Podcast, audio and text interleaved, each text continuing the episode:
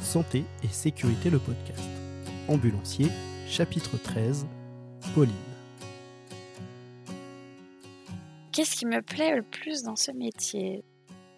Euh, bah, La diversité, franchement, c'est euh, tous les jours on, voit de, nouvelles choses en fait. Euh, que ce soit donc dans, les patients, dans les prises en charge, dans les établissements, que ce soit aussi bah, faire du 15, moi j'en fais un petit peu moins. Je, préfère dire à, ma régulation de donner aux, aux nouveaux, ceux qui viennent d'être formés, qui ont envie de faire du, SAMU, euh, qu'ils qui en profitent, qu'ils en fassent, ça les, forme un peu plus. Mais euh, ouais, la, diversité du métier, euh, ben, le contact avec les patients, ça, c'est quelque chose que j'apprécie beaucoup aussi. Euh, on apprend beaucoup des patients. C'est-à-dire qu'ils nous, malheureusement, donc, ils nous racontent énormément leur vie. Euh, on est quand même un, comment dire ça, un, petit point où ils sont entre, enfin, libérés entre leur chez eux, donc la routine, et l'hôpital. Et donc, ils voient des personnes qui n'ont pas forcément l'habitude de voir, sauf les patients qu'on fait euh, assez régulièrement, donc les dialysés, les kinés. Euh, donc, les personnes qu'on ne fait pas forcément, ils ont besoin parfois de parler, de s'exprimer, et donc d'échanger avec nous euh, sur leur vie, sur nos vies aussi, sur le, leur maladie.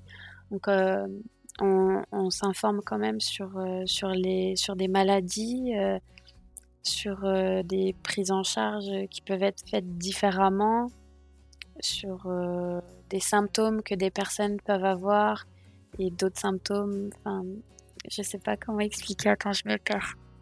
C'est-à-dire qu'il y a, y a des personnes donc, qui sont atteintes de, maladies rares ou qui ont eu des événements soudains euh, du, jour au lendemain en fait. Donc on se pose énormément de questions sur euh, comment les prises en charge ont été faites pour eux, ce qui s'est passé dans leur parcours hospitalier et par la suite donc pouvoir les prendre en charge au mieux et, euh, et ça met en fait une certaine euh, intimité en fait entre, entre l'ambulancier et le patient qui je trouve est extrêmement importante pour la prise en charge en fait c'est qu'il y a une espèce de confiance qui s'installe entre les deux. Après, il y en a certains euh, qui n'ont pas forcément envie de parler, qui sont aigris. Il y a un peu de tous les styles dans les patients aussi. Mais il y en a, ouais, où, il y a vraiment euh, euh, de la, énormément de communication. C'est un, un, grand, grand acte, un grand, grand flûte. Là, ouais, la, communication, c'est un grand point du métier d'ambulancier. Et c'est vrai que quand on est à l'intérieur dans l'ambulance, à l'arrière avec le patient, euh, on, a quand même du temps à, consacrer à notre, patient et bien le comprendre euh, au niveau de ses douleurs, de ses, de ses peurs, euh, pouvoir le rassurer du mieux qu'on peut. Parce que nous, au bout d'un moment, on, on essaye de... Ben, on les connaît, les prises en charge entre guillemets classiques que ce soit donc pour aller aux urgences, pour des consultations, donc pour des personnes qui ne sont pas forcément habituées à, à, ce genre de, de, de, parcours, entre guillemets, on essaie de leur expliquer au mieux. Et, euh, et donc ça met une espèce de, de confiance euh, assez, enfin, assez sympathique, j'ai envie de dire, euh, entre, entre l'ambulancier et le patient. Quoi.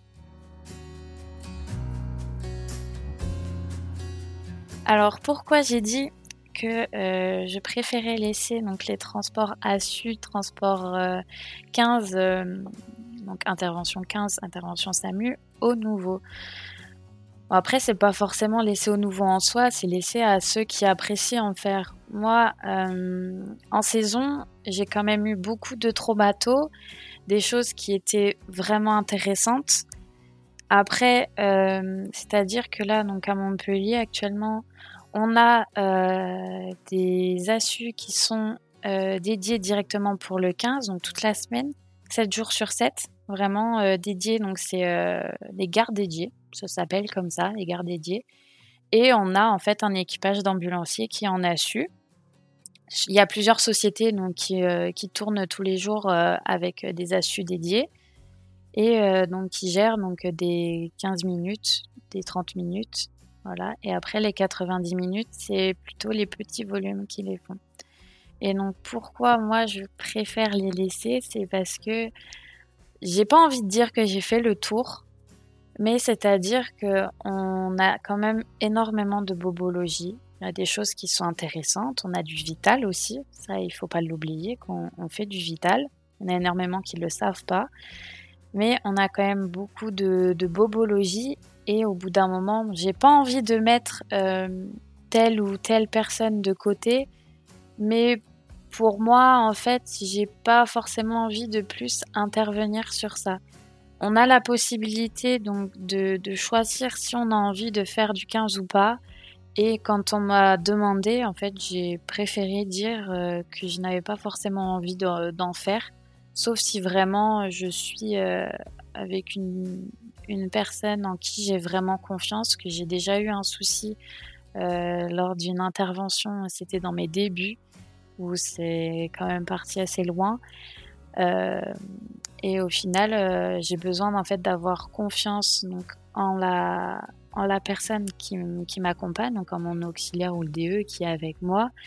Et euh, si je fais des choses qui sont plus entre guillemets intéressantes et plus vitales, là oui, ça m'intéresserait de le faire. Mais comme on fait beaucoup plus de bobologie quand même, bah, je suis un peu, un peu fatiguée d'en faire, quoi.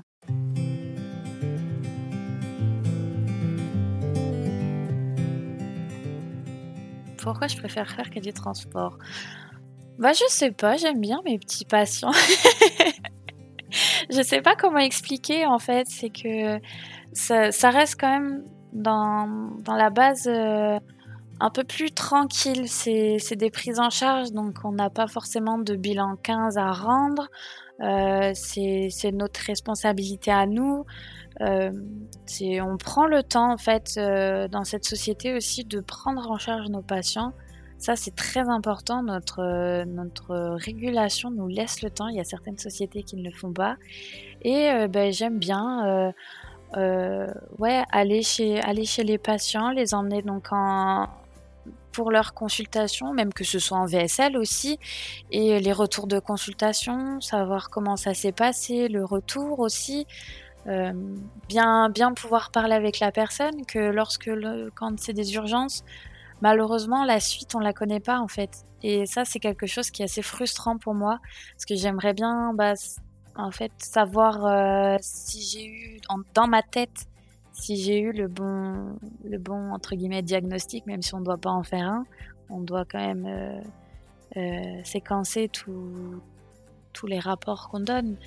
Et c'est vrai que les urgences, on n'a pas, pas cette suite que quand on emmène donc en consultation, en hospitalisation, c'est vrai que c'est des personnes qu'on est amené à voir par la suite et donc à, savoir le, ouais, la suite du traitement des personnes qui sont en chimio, des dialysés, donc euh, chimio s'ils vont être en réémission, dialysés s'ils vont finir par être greffés, si tout se passe bien. Enfin, c'est ouais, c'est un, petit lien quand même qu'on arrive à créer. Euh.